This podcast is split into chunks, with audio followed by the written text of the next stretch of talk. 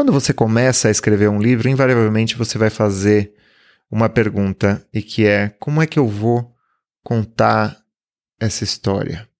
É em primeira pessoa? É em terceira? É uma terceira pessoa impregnada da primeira? Existem outras? Olá, meu nome é Tiago Novaes e você está no Prelo. A escolha do foco narrativo, ela se identifica em grande parte com a escolha de uma história, né? no sentido de que a gente não escolhe muito bem a nossa história, a gente é escolhido por ela e o foco narrativo entra dentro de um campo que é um campo semiconsciente. Muitas vezes a gente é, escolhe o foco narrativo e é totalmente surpreendido no curso da escrita e às vezes a gente não faz ideia desse, desse foco, a gente não define esse foco.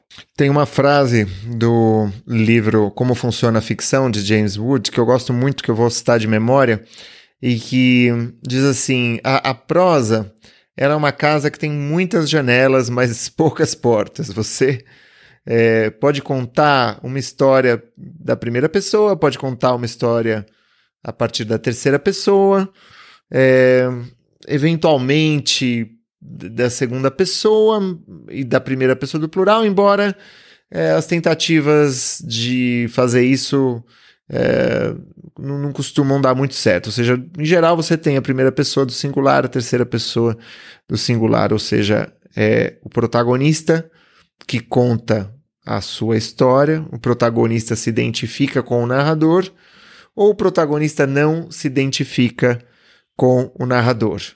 É, e é, essa pergunta é uma pergunta que costuma surgir, né? É, um, é algo central ali no nosso. É, na produção da nossa obra e costuma aparecer muito no curso que eu dou, preparação do romance, um curso para romancistas e é, e ela não é uma pergunta evidente, né? Se a gente for parar para pensar, ela não é, ela não vem assim de bandeja necessariamente quando a gente escolhe uma história. A gente não sabe muito bem é, como que vai se dar, né? O que, o que, que cada pessoa nos oferece de recursos e de limitações, né? E seja, e muitas vezes a gente acha que sabe né, o foco narrativo daquela história e a história nos surpreende, a, prática nos surpreende. Tem aquela o caso da Margaret Atwood no conto da Aya que ela estava há meses escrevendo, já tinha dezenas e dezenas de páginas e ela, sei lá, tinha muita dificuldade e tinha perguntas e as perguntas dela foram respondidas quando ela mudou o foco narrativo. Aí ela falou: "Ah, mudou o foco narrativo e a história se transformou naquilo que é hoje, né? Ou seja, ela teve essa coragem também, é uma coragem que nem sempre é, aparece muito facilmente, que é, pô, vou reescrever isso aqui. Ela teve a coragem de reescrever e essa coragem fez toda a diferença. E bom, Tiago, é, quais foram as suas escolhas de foco narrativo dos seus livros ao longo do, do seu percurso autoral? O que, que você escolheu? O que, que te escolheu? E, e o que, que você encontrou como características de, ou seja, quais são as causas, quais são as razões dessa escolha? Nesses livros, nessas obras específicas. Eu vou contar um pouco para vocês, ou para você, porque, porque eu acho que isso pode ajudar a nos iluminar no percurso. Embora esse seja um conhecimento, vamos dizer, decantado e oferecido a posteriori, ele não é um conhecimento que eu acredito que seja é, dispensável, porque porque o, o, caso, ou seja, as situações pelas quais eu passei nos meus diferentes romances podem repercutir na sua própria produção, ou seja, você pode se espelhar ou se identificar com diversas é, das questões que eu vou apresentar aqui hoje. Tem uma, assim, antes da gente partir para isso, tem uma questão que é de uma ordem, não sei se filosófica ou, ou pessoal, e que, que curioso, né? Que a gente tenha três pessoas. A gente tem um eu, ou seja, é o sujeito se referindo a si mesmo. Você tem um, um, um sujeito a quem o, o, enunciador se dirige, a quem ele se dirige, que é esse tu, né? Que às vezes é o você. É, e você tem aquele de quem se fala, ou aqueles de quem se fala, que é o sujeito, é a terceira pessoa do singular, ou a terceira pessoa do plural. Você tem essa primeira pessoa que pode ser plural, que é um nós que muitas vezes é inclusivo, eu digo nós. É, nós, nós vamos, sei lá, é, ou seja, o nós é, ele é sempre o mesmo, mas ele pode servir para te incluir ou para excluir os outros, né? Ah, isso aqui é para gente, né? A gente tem esse termo agente na, na oralidade, né? Ah, isso é, isso é para gente, isso não é né? Esse, esse, esses salgadinhos aqui são para chefia, né? é um nós inclusivo, né? E aí você tem um nó, ou seja, você tem um nós que ao mesmo tempo inclui e exclui, ou seja, todos nós, todo nós é inclusivo e exclusivo, e a linguagem ela é feita é, dessas amarras inclusivas e exclusivas, né? É, inclusive, inclusive esses equívocos, às vezes são equívocos, debates. Eu acho, que a gente tem feito debates muito férteis no campo da linguagem, né? Denunciando vamos dizer, um, é, o preconceito, a injustiça decantados na linguagem, mas eu acho que a gente vai chegar num ponto em que a gente vai reconhecer que a linguagem segrega. Existe uma segregação da linguagem, por mais inclusiva que você queira deixar essa linguagem. Né? E isso é do, do, do ato é, analítico da linguagem. Né? esse ato analítico ele está embutido na, ambiguidade de, um, de uma palavra tão simples como essa, né? como esse nós, como essa primeira pessoa do plural. E pensar que, curioso como esse inconsciente ele é estruturado como linguagem, diriam os psicanalistas, os pós-psicanalistas, né? O nosso inconsciente é estruturado como linguagem, ou seja, o jeito que a gente usa para falar é o jeito como a nossa subjetividade contemporânea se constitui né? Como o sujeito se constitui, né? E se esse sujeito sempre falou no eu, tu, ele, ou essa versão do plural, né? Ou, ou dessas pessoas do plural, a nossa subjetividade, a subjetividade humana se constitui dessa forma, né? Será que se a gente encontrar alguma espécie cognoscente e que, que venha e, e que se aproxime de nós com uma quarta pessoa, que pessoa seria essa? A gente costuma né, usar três elementos para se situar: né? altura, largura, profundidade, o passado, o presente, o futuro, a primeira, a segunda, a terceira pessoa. Mas como seria a quarta? Como seria a quarta dimensão do espaço? Como seria a quarta dimensão do tempo? Como seria a quarta dimensão referencial? Seria essa a quarta dimensão, aquela necessária que a gente não consegue enxergar para que a nossa espécie prospere nesse planeta? Né? É, como vai ser? Será que a gente consegue expandir a nossa inteligência para essa quarta pessoa? Será que existe algum salto cognitivo que a gente possa fazer e que seja decisivo para a nossa sobrevivência? É, bom, enfim, fecha parênteses, né? fecha aqui esse parênteses especulativo é, de ficção científica, filosófico, hipotético e vamos para as escolhas dos livros. Eu tenho aqui, bom, meu primeiro romance ele foi escrito em primeira pessoa. Ele tinha alguns, ele era, é, ele era escrito em primeira pessoa, entremeado de, é, de trechos de um diário, ou seja, de uma outra primeira pessoa. E uh, o meu primeiro romance, ele é um, um romance policial. Uh, esse, o narrador é um detetive, é um sujeito em si mesmado. E eu escolhi a primeira pessoa por, basicamente, por três motivos. Em primeiro lugar, porque eu queria reforçar esse em si, mesma, em si mesmamento do personagem, do detetive Guedes. Em segundo lugar, porque eu sentia Hum, e essa é uma sensação mesmo, eu não sei muito explicar, mas é uma sensação de que o meu primeiro livro, meu primeiro romance, ele seria muito mais fácil de escrever para mim se eu escrevesse em primeira pessoa, se eu escrevesse num tom é, mais satírico, mais debochado, mais irônico, às vezes sarcástico, é, em primeira pessoa.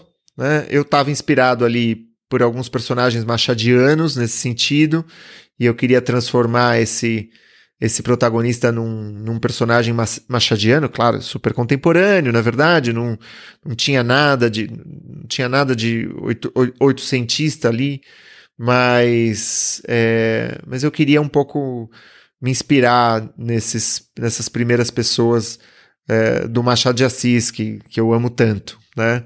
É, então tinha algo dessa escrita meio diaresca que eu queria contar, é, tinha algo dessa aventura da a história, ela começa falando desse personagem numa casca de nós, esse personagem tá, é, tá preso dentro da cabeça dele, ele não sabe o que, que levou ele lá, ele vai contar essa história para dizer, para tentar entender o que o aprisionou dentro da casca de nós de sua consciência. Ele está num estado vegetativo, ele está hibernando. Então, o primeiro, meu primeiro romance ele conta essa história, né, dessa hibernação.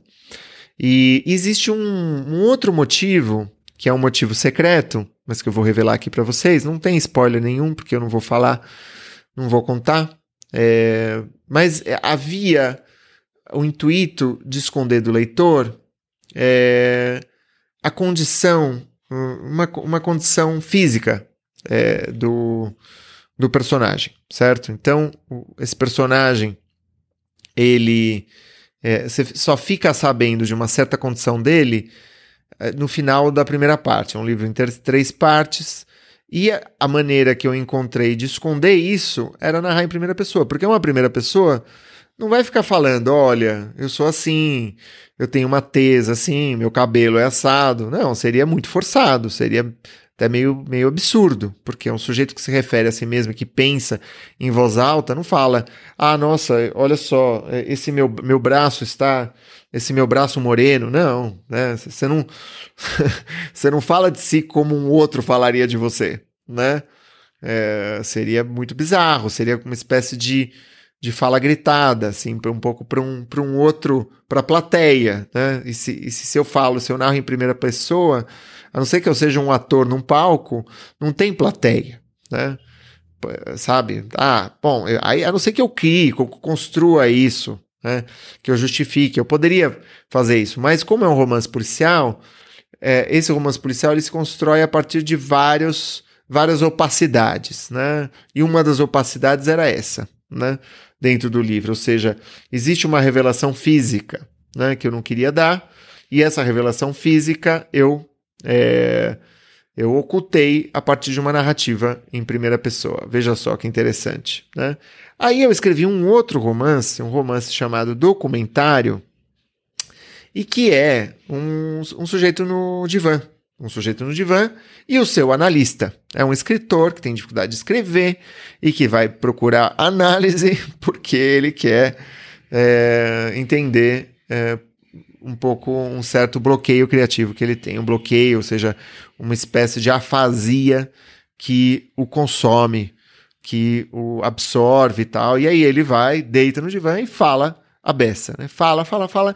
E essa esse palavrório se constitui como um romance. Esse é um palavrório que é um para-palavrório, que seja um para-texto, é uma para-prosa, uma para-narrativa, e que de alguma maneira está no lugar dessa prosa impossível, dessa narrativa impossível que é, é que esse escritor não consegue, não consegue escrever.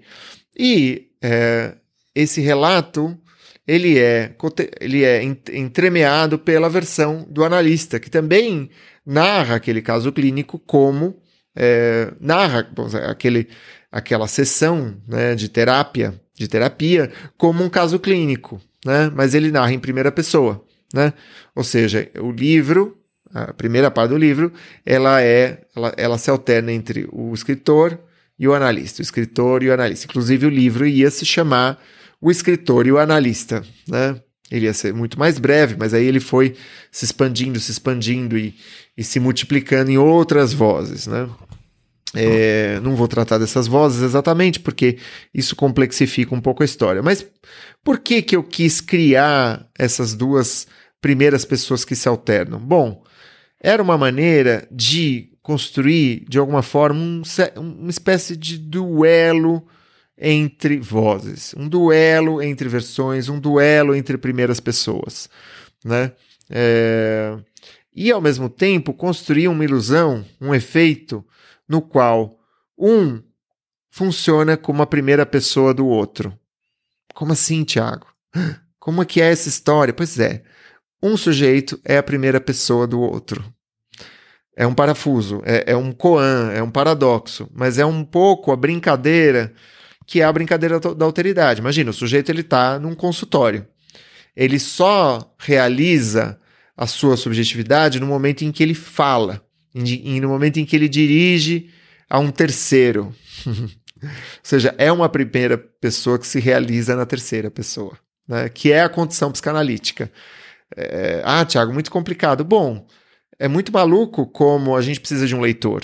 Né? O leitor é o nosso é o nosso divã, o leitor é o nosso psicanalista, o leitor é, o, é, é, a, é a projeção dos nossos fantasmas. Por isso que muitas vezes é difícil né, publicar, é difícil mostrar, porque a gente projeta nesse leitor, é, vamos dizer, o, o deserto e, e a miragem. Né? A gente projeta nesse leitor a condenação né? e o prêmio, né?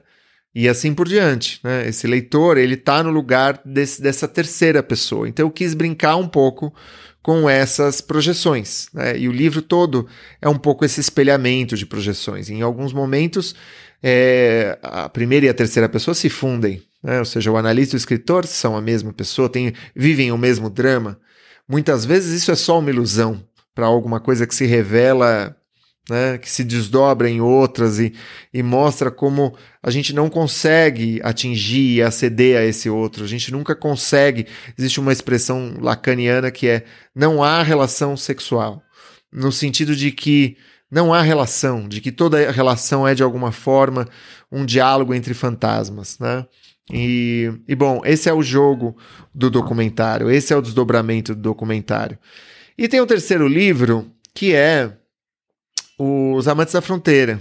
É, Os Amantes da Fronteira, que é um livro que assim, eu, eu, gosto até hoje desse livro, assim. Tem livros que a gente gosta me, mais depois de publicar, tem livros que a gente, dos quais a gente gosta um pouco menos. E os Amantes, os Amantes da Fronteira é um livro de uma época da minha vida muito, muito gostosa, assim, muito forte.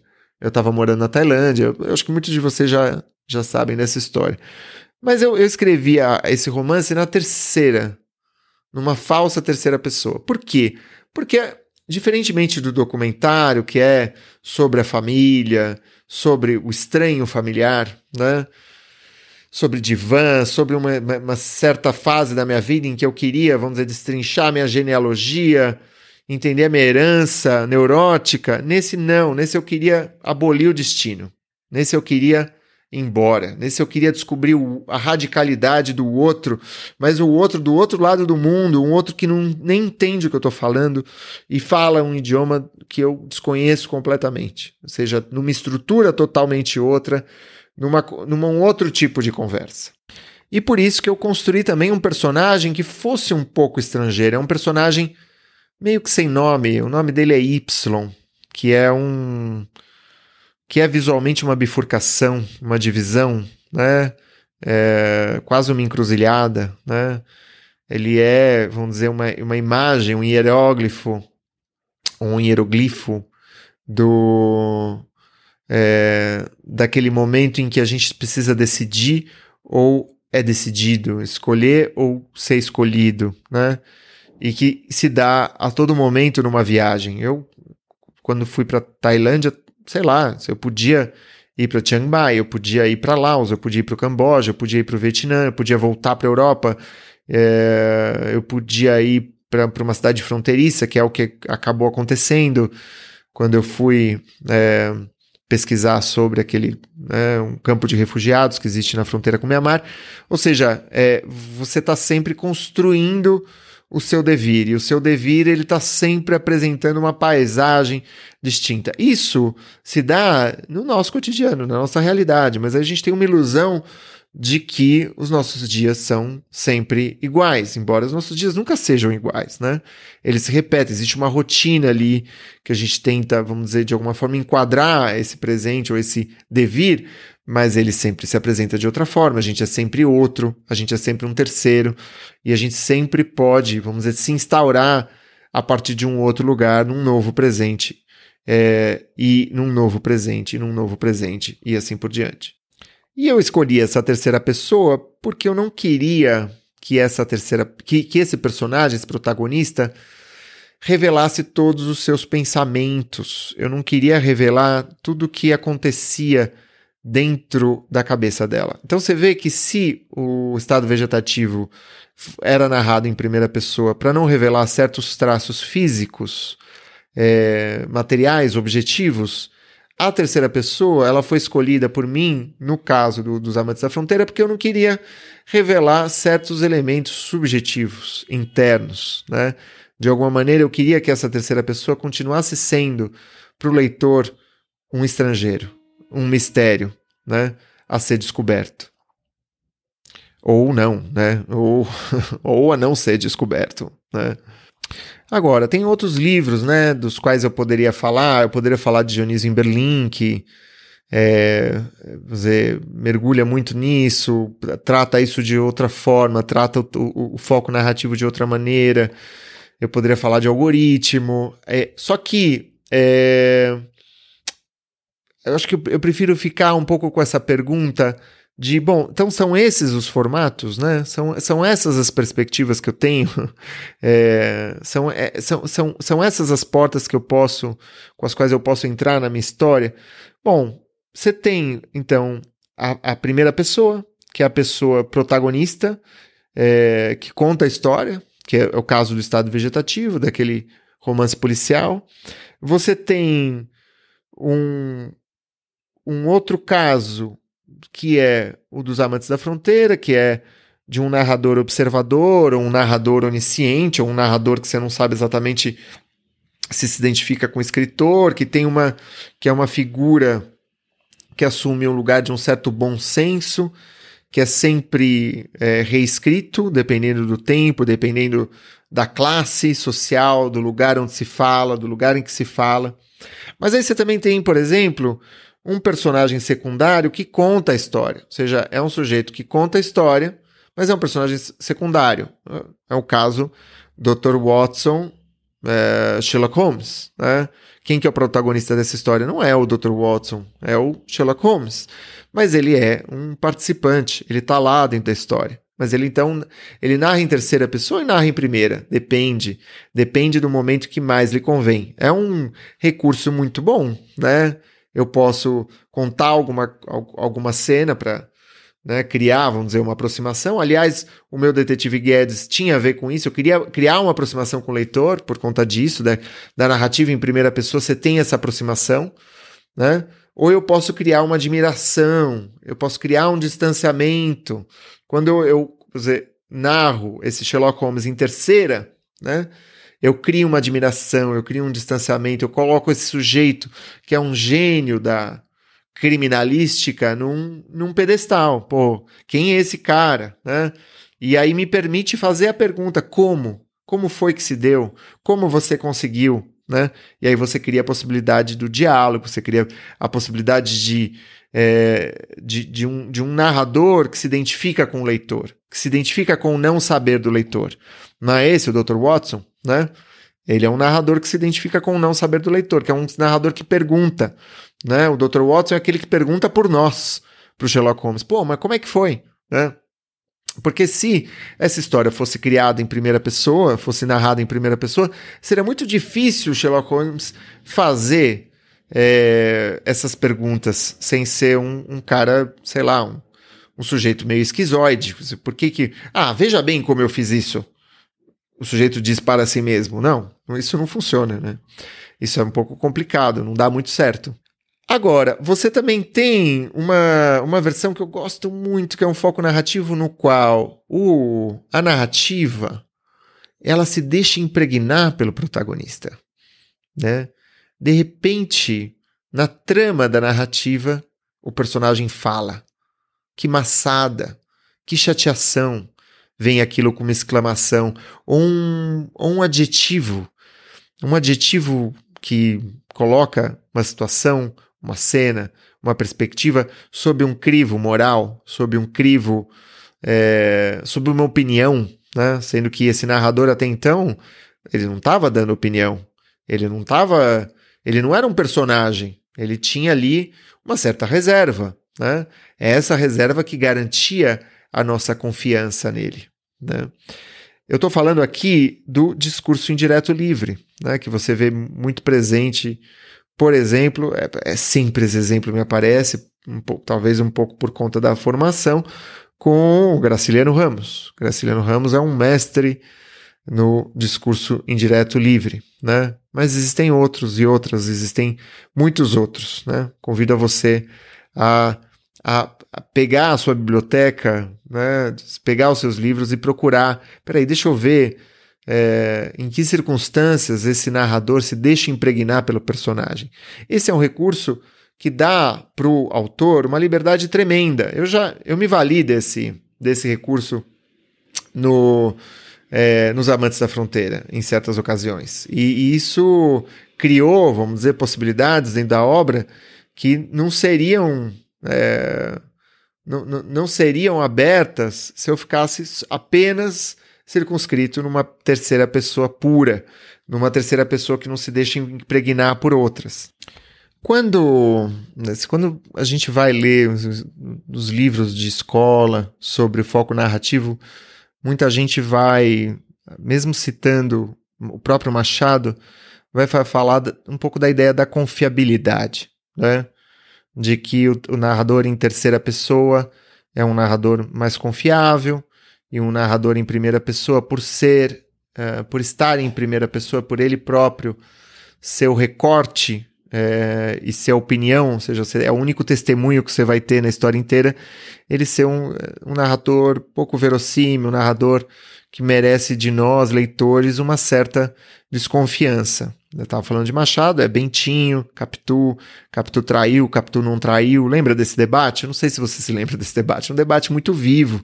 Eu lembro que é, num evento que eu organizei, o Tertúlia, é, a gente convidou a Lígia Fagundes Teles e ela fez uma, uma fala maravilhosa sobre é, um pouco a história da leitura dela de, de Dom Casmurro, né, do Machado. Então, é, e ela fala como no começo ela ficava indignada com a, com a Capitu, depois ela achou Bentinho um louco na segunda leitura, e no terceiro, no terceiro olhar, na terceira leitura, ela falou: não faço ideia, eu estou morrendo de dúvida. Essa ambiguidade ela paira e ela paira como uma questão fundamental. A questão fundamental do Machado é talvez nessas obras, né, ou nessa perspectiva, a questão geral da voz narrativa. Ou seja, é verdade? Não é? É verossímil? Não é? O quanto que eu devo confiar nessa perspectiva ou não? Eu acho que hoje, aquilo que me interessa mais é, sob, esse, sob esse aspecto, nesse ângulo, é menos isso, né? Porque eu acho que é claro que se não existe mais um leitor que seja é, um leitor ingênuo em relação à terceira pessoa. Né? A terceira pessoa é aquela voz editorial do jornal, que é a voz mais enviesada por si, por, possível, né? A, a, a, terceira pessoa é o é o, o Flaubert, né? Madame Bovary, né? o narrador que se supunha ser, vamos dizer, uma figura que se identificava com uma figura divina, neutra, e que você vai ler essa obra mais de 100 anos depois e você vai olhar, bom, aquilo não tem nada de neutro, né? Esse narrador é, esse, essa amor justa, essa palavra precisa do Flaubert, do, do Madame Bovary, é, é uma. É um, ou seja, o tempo sempre vai demolir, né? Assim como o tempo sempre demole as nossas noções de história, as nossas noções de verdade e assim por diante, né? É, o tempo ele é, ele não deixa nada ele deixa muito pouca coisa, né, para não dizer nada, é, de pé. Né? E dessa forma, todo narrador, né, todo foco narrativo, seja em primeira pessoa, seja em terceira, ele tem, ele é um recorte, né? ele é um jogo, né? ele é um testemunho, ele é uma perspectiva. Essa é talvez seja talvez a nossa perspectiva do século XXI, né? De pensar, não, é tudo uma voz, é tudo uma perspectiva, é tudo um ponto de vista, né?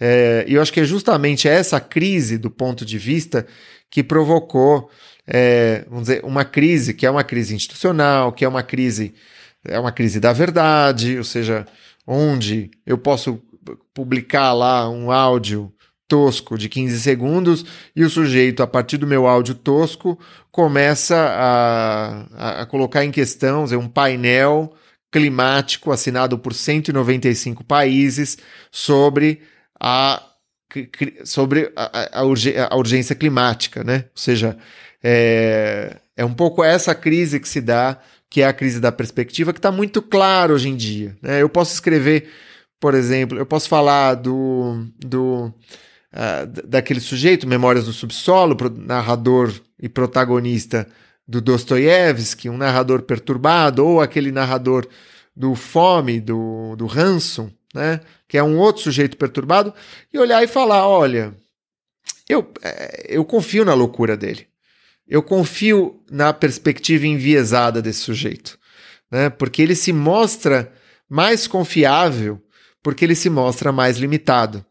Ao passo que uma narrativa supostamente neutra em terceira pessoa, ela é a mais, vamos dizer, perigosa, né, do ponto de vista da minha tentativa de é, construir uma versão da realidade. Ou seja, quando eu construo uma, um, um documentário, com um pseudodocumentário, com é, teorias conspiratórias e dou essa cara a cara desse documentário com uma falsa, uma cara pseudocientífica, pseudo é, verossímil. Ou seja, quando eu, eu, quando eu visto esse documentário com aquilo que, é, que, que eu já vi em outros documentários, ou seja, com aquilo que havia uma legitimidade em outros lugares, mas eu enxergo ali nesse documentário, eu falo, ah, peraí, peraí, tem algo aqui que é só é roupa, né? Só tem um embasamento, só, só tem um, um, Ele é travestido de todas as outras imagens de legitimidade, né? Mas ele, na verdade, se imbui dessa, desse sujeito oculto, né? Dessa, ou seja, desse, desse, desse sujeito oculto da frase. E é justamente esse sujeito oculto que denuncia a parcialidade de determinado discurso ou de determinada mensagem, né? A gente está entendendo hoje que a mentira ela se é, ela se ela se transveste de verdade ou pelo menos se a gente tem dificuldade de falar em verdade de um discurso legitimado anteriormente, não é? Bom, eu me interesso menos por isso nesse nosso encontro de hoje e mais por uma questão que eu acho que se dá a partir dessas impregnações, né? Eu acho que na verdade o que o que me interessa e aí é um convite, claro, que eu faço para vocês. É, é, o convite da, da, da, grande pergunta das impregnações. Né? É, a primeira pessoa, a terceira pessoa, no discurso direto livre, elas se elas fazem amor, né? elas se beijam, elas se confundem, elas entram em choque, elas entram em conflito, uma acaba assumindo a voz da outra. Por que, que eu falo que elas fazem amor? Porque muitas vezes, quando o adolescente entra numa tribo, entra, começa a fazer parte, ele começa a falar uma certa linguagem, ele, ela começa a se valer de um certo modo de dizer, né? E a gente vai, a partir desses decantados de história nossa, de percurso nosso, a gente vai aprendendo a falar, né? A partir das leituras, a gente vai se impregnando de outras linguagens, né? E isso é uma é uma confusão entre primeira e terceira pessoa. Né? A primeira pessoa é o leitor, a terceira é a obra que eu estou lendo. Né? De alguma maneira, talvez a quarta pessoa seja uma, uma comunhão. Talvez essa quarta pessoa esteja tentando se pronunciar por meio da nossa linguagem. Minhas queridas, meus queridos, é isso. A gente segue conversando. Um grande abraço e até mais. Tchau.